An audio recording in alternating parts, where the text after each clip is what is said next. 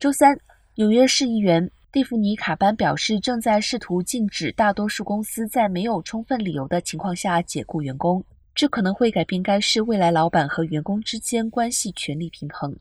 全美实行自由雇佣制 （at will），让许多公司几乎可以以任何的理由，或在根本没有理由的情况下解雇员工。